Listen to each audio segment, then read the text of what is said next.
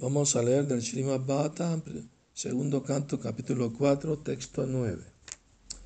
Om Namo Bhagavate Vasudevaya. Om Namo Bhagavate Vasudevaya.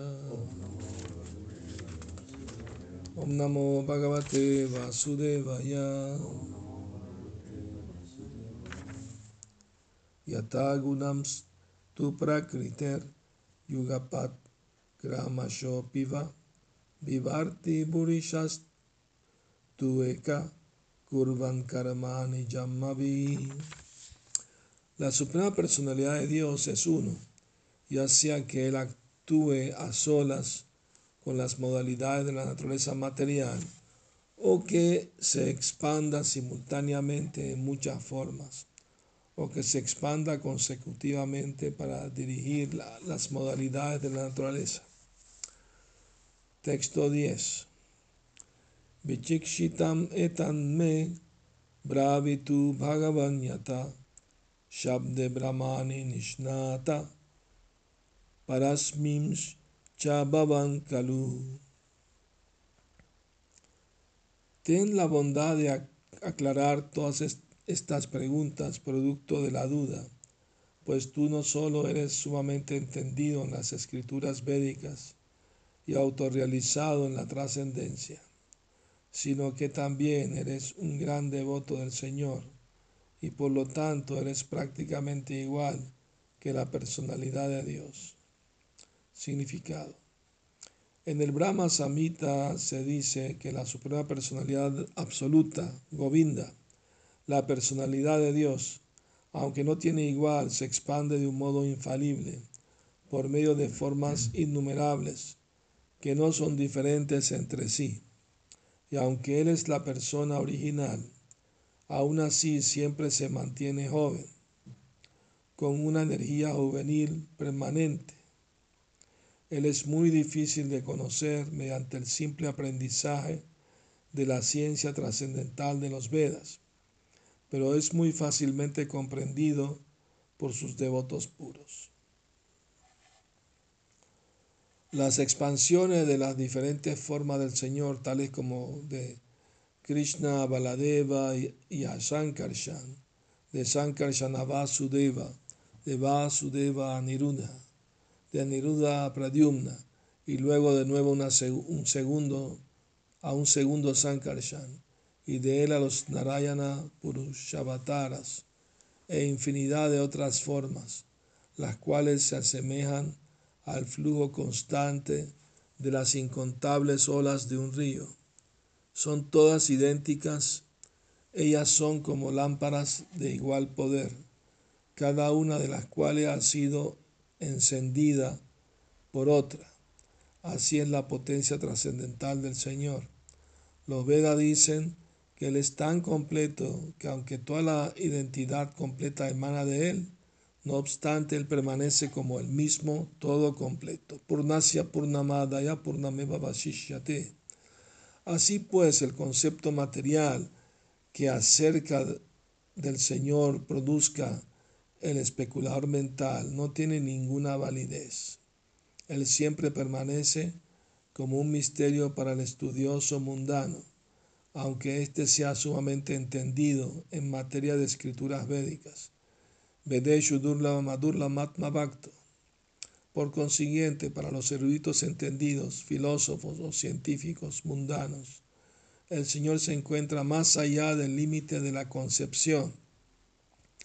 Los devotos puros lo pueden entender con facilidad, porque el Señor declara en el Bhagavad Gita 1854 que después de superar la etapa del conocimiento, cuando uno es capaz de dedicarse al servicio devocional del Señor. Solo entonces puede uno conocer la verdadera naturaleza del Señor. Uno no puede tener una concepción clara acerca del Señor o de su santo nombre, forma, atributos, pasatiempo, etc., a menos que se esté dedicado a su amoroso servicio trascendental. La declaración del Bhagavad Gita de que en primer lugar uno debe entregarse al Señor, libre de todas las demás ocupaciones, significa que uno debe volverse un devoto puro e incondicional del Señor. Solo entonces puede uno conocerlo a Él por la, por la fuerza del servicio devocional. Maharaj Pariksit admitió en el verso anterior que el Señor les resulta inconcebible incluso a los más eminentes eruditos entendidos. ¿Por qué entonces le, le pedía de nuevo a Shukadeva Goswami que le aclarara el conocimiento insuficiente que tenía acerca del Señor? La razón es clara. Shukadeva Goswami no solo era sumamente entendido en materia de escrituras védicas, sino que además era un gran, una gran alma autorrealizada y un poderoso devoto del Señor. Por la gracia del Señor, un poderoso devoto del Señor es más que el propio Señor, la personalidad de Dios. Sri Ramachandra trató de construir un puente sobre el Océano Índico para llegar a la isla de Lanka, pero Sri Hanumanji, el devoto puro de la personalidad de Dios, pudo atravesar el océano con solo saltarlo. El Señor es tan misericordioso con su devoto puro que presenta a éste como si fuera más poderoso que él mismo. El Señor manifestó ser incapaz de salvar a Durvasa Muni, aunque el Muni era tan poderoso que bajo condiciones materiales pudo llegar directamente a donde se encontraba el Señor. Pero a Durvasa Muni lo salvó Maharaj Ambarish, un devoto del Señor. Luego el devoto del Señor no solo es más poderoso que el Señor, sino que además el adorar al devoto se considera más eficaz que la adoración directa del Señor. Madbhakta Puya Vyadika. Se concluye entonces que un devoto interesado debe acudir primero a un maestro espiritual que además de estar bien versado en las escrituras védicas, sea un gran devoto que tenga una verdadera comprensión acerca del Señor y sus diferentes energías. Sin la ayuda de esa clase de maestro espiritual devoto, uno no puede progresar en la ciencia trascendental del Señor. Y un maestro espiritual genuino como Shukadeva Goswami no habla acerca del Señor únicamente en relación con sus potencias internas, sino que también explica cómo Él se relaciona con sus potencias externas. Los pasatiempos del Señor en el ámbito de la potencia interna se exhiben en sus actividades en Brindavan, pero sus obras potenciales externas las dirige en sus aspectos de Karana Navashayi Vishnu, Garbo Dakashayi Vishnu y Kshiro Dakashayi Vishnu. Shila Vishwanath Chakravarti les ofrece su buen consejo a los Vaishnavas interesados cuando les dice que no deben estar únicamente interesados en oír hablar acerca de las actividades del Señor como raza lila, sino que deben además estar profundamente interesados en los pasatiempos que Él realiza en su aspecto de los Purusha Avataras en relación con el Srishti Tattva, las funciones de la creación, siguiendo los ejemplos de Maharaj Parikshit el discípulo ideal, y Shukada Goswami, el maestro ideal. Om Agyana Timirandasya, Yanan Yana Salakaya Chakshuru Militamina Tasma Shigurave Namaha. Nací en la más oscura ignorancia, mi maestro espiritual, Shila Prabhupada, me abre los ojos con la antorcha del conocimiento. A él le ofrezco mis humildes, respetuosas reverencias. Entonces, queda muy claro que se puede entender a Krishna únicamente a través del servicio devocional, no con la especulación mental o filosófica, no con las buenas obras piadosas, ¿no? caritativas. Ninguna de esas actividades complace al Señor tanto como el servicio devocional, desinteresado y puro. Entonces, cuando se progresa en el sendero del servicio devocional, uno empieza no solo a apreciar y servir a Krishna, sino empieza a servir y apreciar a sus devotos puros. Por eso Maharaj Parikshit se está dirigiendo a su maestro espiritual, Shukadeva Goswami, ¿no? Eh, humildemente pidiéndole que por favor bondadosamente le aclare sus dudas, ¿no? Eh, porque él estaba situado en la trascendencia, Shukadeva Goswami, y era muy entendido en las escrituras védicas. Además era un gran devoto del Señor. Entonces oírlo hablar a él era tan bueno como ir a hablar a Krishna. Porque un alma muy entregada, muy pura, y no dice nada que Krishna no le vaya a dictar en el corazón. Una vez la Prabhupada estaba leyendo su propio libro y le comentó a unos discípulos, realmente este libro lo escribió Krishna. O sea, Krishna en el corazón inspira a su devoto puro de qué, decir, ¿no?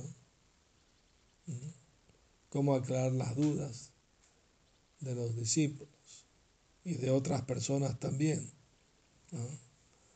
Entonces, eh, eh, también se dice que los devotos no deben estar interesados únicamente en escuchar los pasatiempos de Krishna de la potencia interna, con las gopis, Radharani, sino también debe estar interesado en escuchar los pasatiempos de Krishna de crear el mundo material en su forma de los tres Vishnus.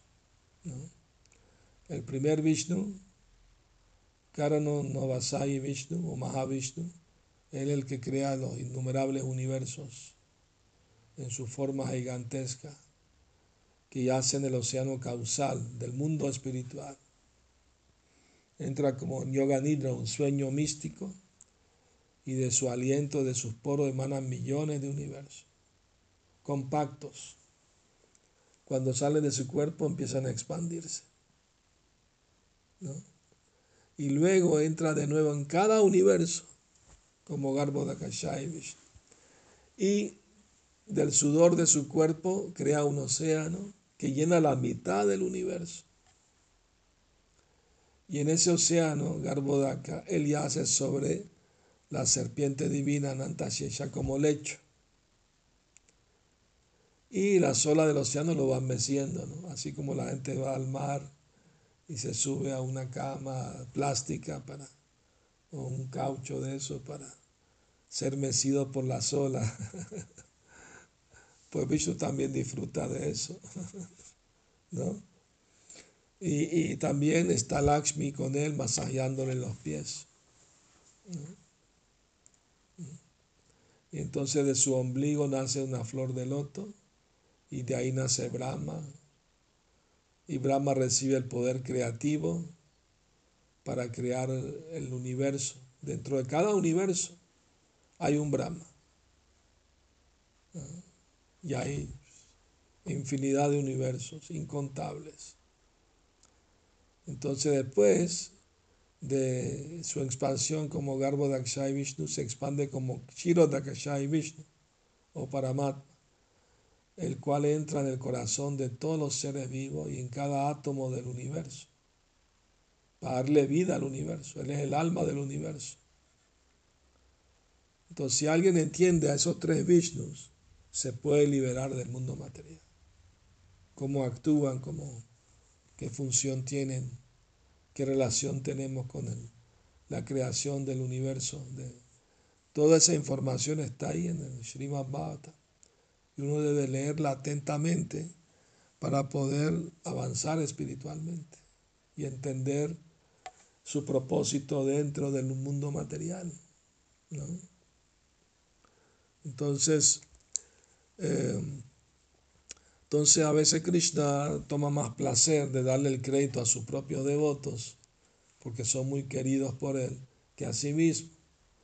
Prabhupada cita el ejemplo de que Ramachandra ah, le pidió a Hanuman que buscara a su esposa Sita para rescatarla. Y Hanuman en un salto brincó y llegó, cruzó el océano de un brinco y llegó a la, a la isla de Sri Lanka. En cambio, señora Machanda tuvo que hacer un puente, que las piedras flotaran sobre el puente, sobre el agua. Y, ese puente lo descubrió la NASA hace unos pocos años, hundido del océano, con la curva eh, Rama Setu, el puente de Rama. La NASA lo descubrió con su satélite y dice que por la curvatura que tiene no está hecho por ser por no está hecho naturalmente, alguien inteligente lo hizo. O sea, no es una formación natural. ¿No? Porque después que lo utilizó Ramachanda ya no hizo falta que siguiera flotando las piedras. Se hundieron en el mar. ¿no?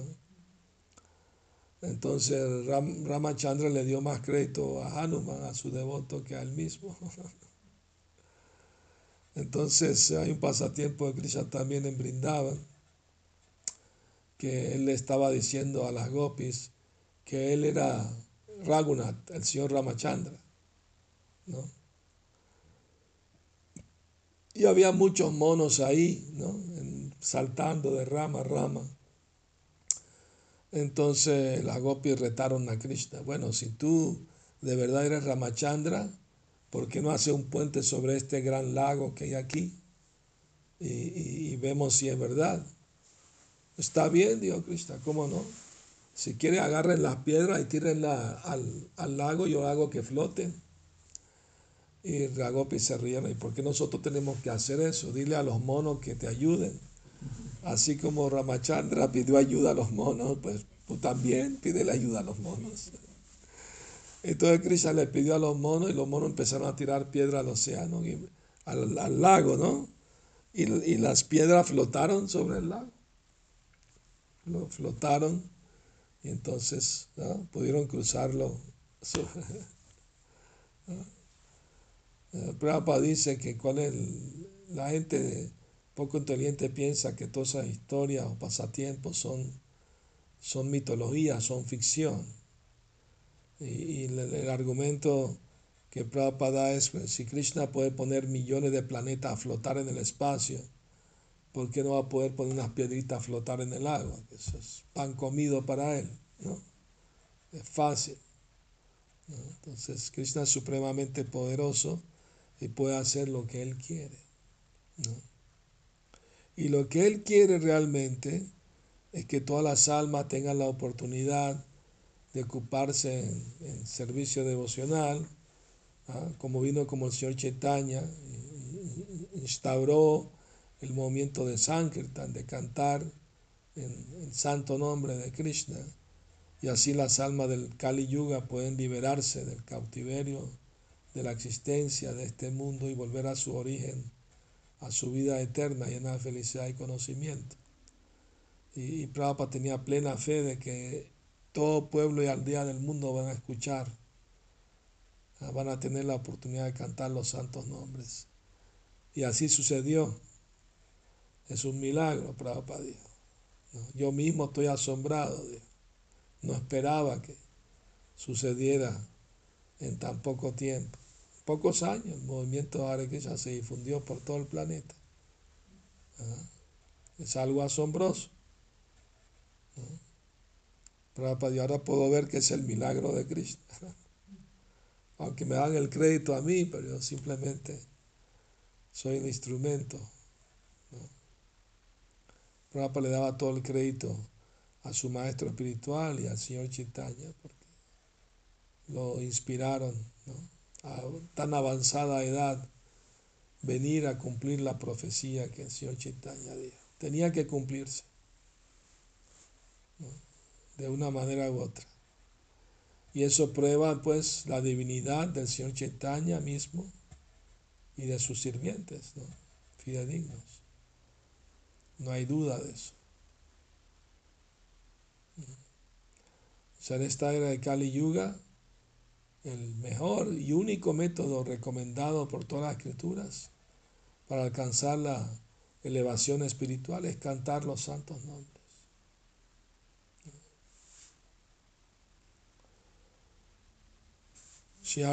Sankirtan Gora Premanandi